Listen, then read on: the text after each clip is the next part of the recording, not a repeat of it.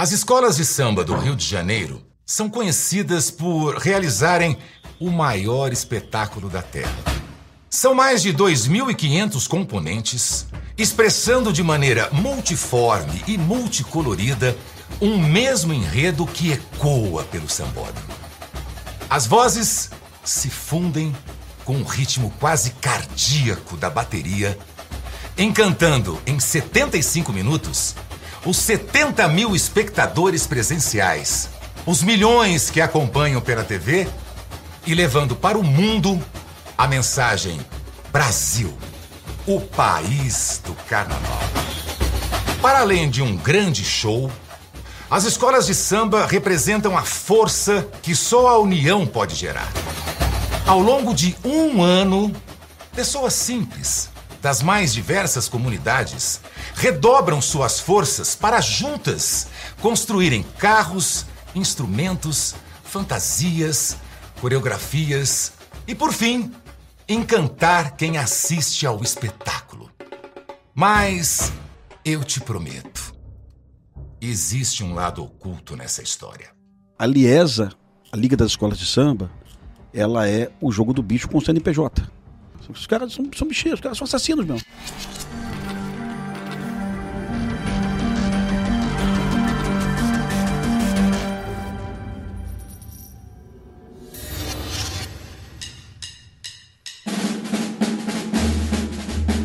As escolas de samba são um fenômeno exclusivamente brasileiro, fruto da inigualável miscigenação do nosso país. O Rio de Janeiro, como capital do Brasil na virada do século XIX e XX, era a representação máxima dessa mistura. O registro do samba como ritmo musical data de 1910. E durante as duas décadas seguintes, o ritmo foi se tornando cada vez mais presente na folia dos blocos de carnaval. Até que em 1929, o famoso bloco Deixa Falar realizou um desfile chamado Escola de Samba. E o termo se popularizou. Em 1932, líderes de blocos carnavalescos e jornalistas organizaram o primeiro concurso entre escolas de samba. Dois anos depois, já havia mais de 30 escolas inscritas no concurso. Os grupos passaram a se organizar em ligas e os concursos passaram a atrair patrocínios e holofotes. Anos mais tarde, em 1983, o desfile anual ganhou um suntuoso palco.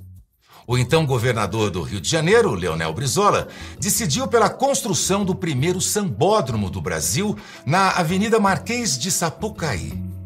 Porém, a novidade quase perdeu sua utilidade logo um ano após a inauguração, colocando em risco o desfile no Rio de Janeiro. Por uma disputa contratual que envolvia o governo de Brizola, as escolas de samba e a Rede Globo, os direitos de transmissão acabaram sendo adquiridos pela TV Manchete, que se comprometeu a repassá-los à Globo. Porém, com o contrato na mão, a Manchete decidiu transmitir o desfile sozinha, gerando a ira de José Bonifácio de Oliveira, sobrinho, o Boni, diretor da Globo, que havia costurado o acordo. Em seu livro, Boni conta que após este episódio, Roberto Marinho declarou guerra a Adolfo Bloch, o homem forte da TV Manchete. Cutucou o leão com vara curta. No ano seguinte, alegando ter sido lesada, a Globo procurou os presidentes das principais escolas de samba para reverter a situação. Boni se reuniu pessoalmente com Castor de Andrade, Anísio Abraão, Capitão Guimarães e Luizinho Drummond, os chefões das agremiações. Do encontro, saiu um documento assinado pelas 12 principais escolas e uma ameaça direta ao governo do estado. Ou a Globo volta a transmitir os desfiles, ou vamos desfilar em Niterói. Disse Castor de Andrade, presidente da Mocidade Independente de Padre Miguel. Coincidência ou não, no mesmo ano foi criada a LIESA, Liga Independente das Escolas de Samba do Rio de Janeiro. Até hoje, Esta é a organização responsável pela administração dos desfiles, pela venda dos ingressos, pela captação de patrocínios e pela venda de direitos de uso de imagem. Assim, Roberto Marinho e Boni conseguiram retomar os direitos e transmitir o desfile em uma parceria da TV Globo com as escolas de samba que se mantém até hoje. Quanto à TV Manchete, acabou declarando falência e encerrou suas atividades no fim da década de 1990. O espetáculo popular do carnaval se revelou um negócio lucrativo e, o que talvez muita gente não imagine, uma grande cortina de fumaça, de plumas e paetês para negócios não tão legais, no sentido jurídico da palavra. Isso porque, ao mesmo tempo em que a Liga das Escolas profissionalizava o carnaval, sua cadeira de presidente era ocupada por figuras peculiares do mundo do crime, como veremos a seguir. O primeiro presidente da Liesa foi o advogado Castor Gonçalves de Andrade e Silva. O Dr. Castor foi um dos maiores mafiosos da história do Brasil. Ele era conhecido como um bicheiro romântico. Mas sua história no crime vai muito além do jogo do bicho. Castor era tido como dono de um império criminoso no Rio. Em sua folha de pagamento estavam policiais, juízes, servidores públicos e até políticos. Sua controversa trajetória foi recentemente romantizada em uma série de TV. O mafioso conseguia reunir a simpatia da população ao mesmo tempo em que colecionava crimes. No ano de 1993, em uma decisão inédita para a época, a juíza Denise Frossardi condenou o Dr. Castor pelo seu envolvimento no jogo do bicho e por pelo menos 53 mortes. Junto com ele, outros 13 bicheiros também foram condenados. Em 11 de abril de 1997, aos 71 anos, Castor de Andrade morreu vítima de um infarto. A disputa pelo controle de seus negócios se transformou em um rio de sangue na Cidade Maravilhosa. Rogério Andrade, sobrinho de Castor, foi quem assumiu o comando da rede de contravenção, que tinha milhares de funcionários. Paulinho de Andrade, o filho do bicheiro morto, no início, aceitou a nova posição do primo, mas depois mudou de ideia e resolveu disputar o controle dos negócios da família. Paulinho se aliou a Fernando Inácio, que era genro de Castor. Em 1998, na zona oeste do Rio, Paulinho se deslocava em sua picape conduzida pelo segurança Haroldo Alves Bernardo. O veículo estava parado num sinal, esperando para pegar a Avenida das Américas, quando um homem se aproximou e disparou 13 tiros com uma pistola calibre 9mm, matando a sangue frio o motorista e o passageiro. Anos depois, Rogério é quem se tornaria a vítima. Ele voltava da academia com seu filho a bordo do seu carro blindado, quando o automóvel explodiu. Uma bomba havia sido instalada sob o banco do motorista. O bicheiro sobreviveu, mas seu filho, de 17 anos, que dirigia o veículo, teve seu corpo destruído pela explosão, morrendo na hora. Dez anos mais tarde, Fernando Inácio, o antigo aliado de Paulinho, também foi assassinado de forma violenta Inácio havia se tornado o maior rival de Rogério e, em novembro de 2020, ao desembarcar de um helicóptero no Recreio dos Bandeirantes, foi morto com vários tiros de fuzil na cabeça. O Ministério Público denunciou Rogério Andrade como mandante do crime. O caso chegou até o Supremo Tribunal Federal. Mas a segunda turma da corte trancou a ação por não enxergar provas da ligação do bicheiro com o assassinato. Rogério Andrade, o sobrinho de Castor, está na lista vermelha da Interpol e chegou a ser apontado como um dos suspeitos de ser o mandante do assassinato da vereadora Marielle Franco. Além de herdar todo o império criminoso do tio, Rogério também carrega o título de presidente de honra da Escola de Samba Cidade Independente de Padre Miguel. As investigações apontam que o objetivo de Rogério, ao manter a conexão com a escola de samba, é exaltar o nome da família e ajudar a lavar o dinheiro da contravenção, como o tio fazia. Em 1985, quem assumia a Liesa, sucedendo o Castor de Andrade, era Anísio Abraão Davi, um bicheiro conhecido por ter bastante poder e influência na cidade de Milópolis. Cidade esta que abriga a escola de samba Beija-Flor, da qual Anísio foi presidente de honra, cargo que também passou para diversos membros da sua família. Anísio foi preso ao menos seis vezes. Em uma outra operação para prendê-lo em 2011, os policiais protagonizaram cenas cinematográficas ao descer de rapel em sua cobertura em Copacabana. Na ocasião, Anísio cumpriu uma pena de dois meses em regime domiciliar. Além de ter sido presidente da Liga das Escolas de Samba do Rio entre 1985 e 1987, ele foi membro do conselho da entidade entre 2001 e 2015. E apesar dos problemas judiciais, Anísio da Beija-Flor não deixou de circular entre a alta sociedade carioca.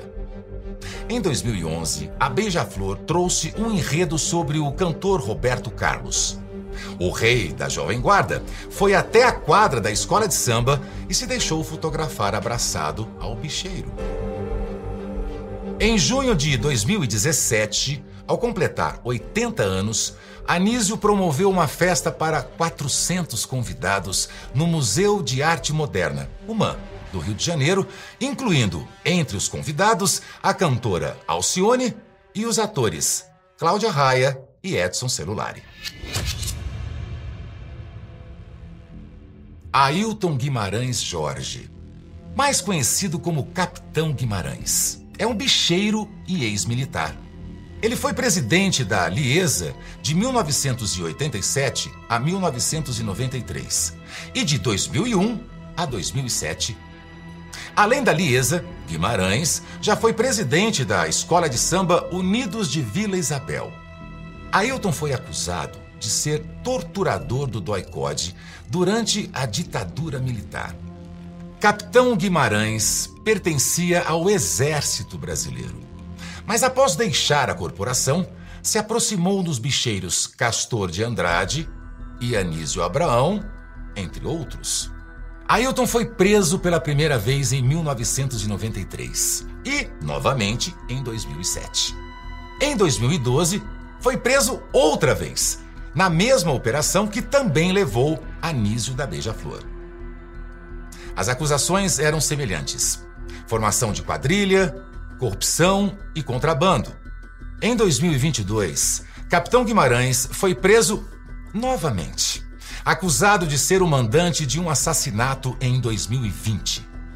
Dois dias depois, teve sua pena convertida para prisão domiciliar.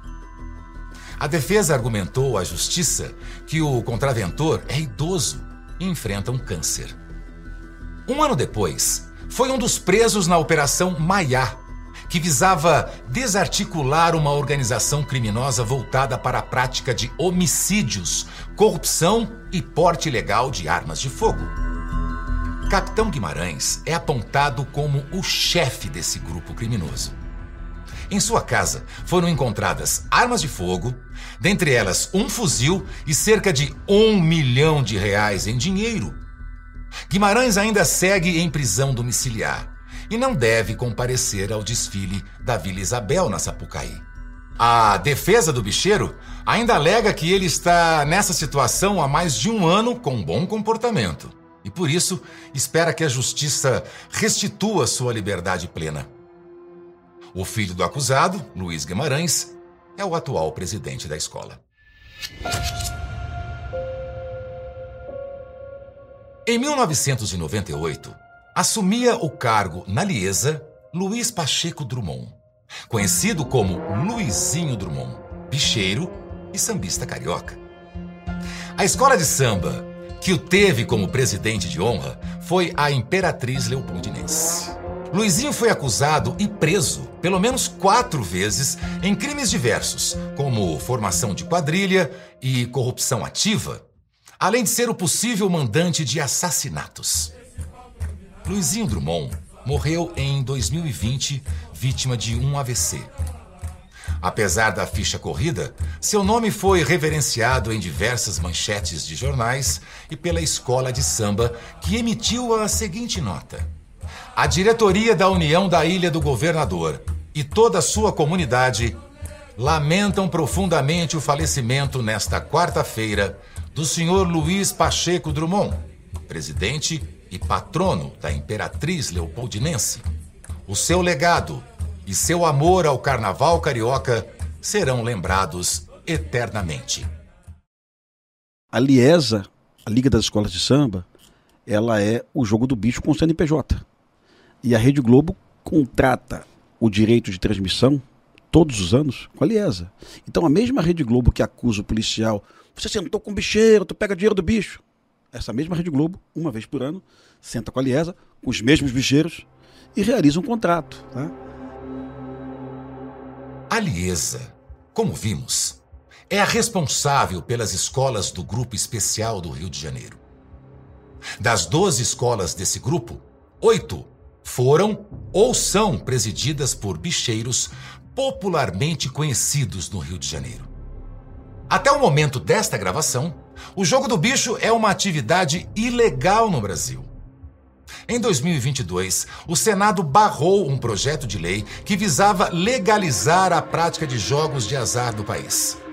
E mesmo com essa forte ligação com a contravenção, a Liesa e seus integrantes são financiados com dinheiro público.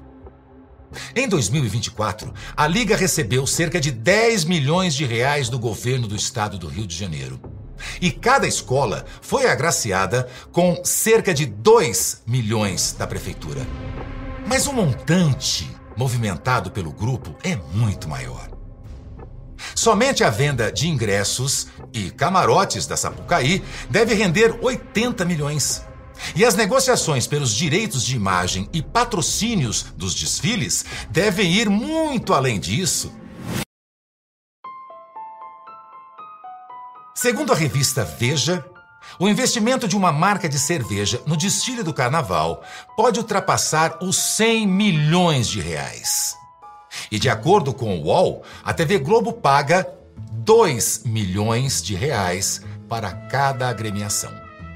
Todos esses contratos são geridos diretamente pela Liesa, que hoje tem em um dos seus cargos de diretoria Gabriel Davi, filho de Anísio da Beija-Flor. Gabriel, porém, afirma não ser herdeiro dos negócios do pai. No carnaval, a contravenção e a folia parecem se encontrar na avenida.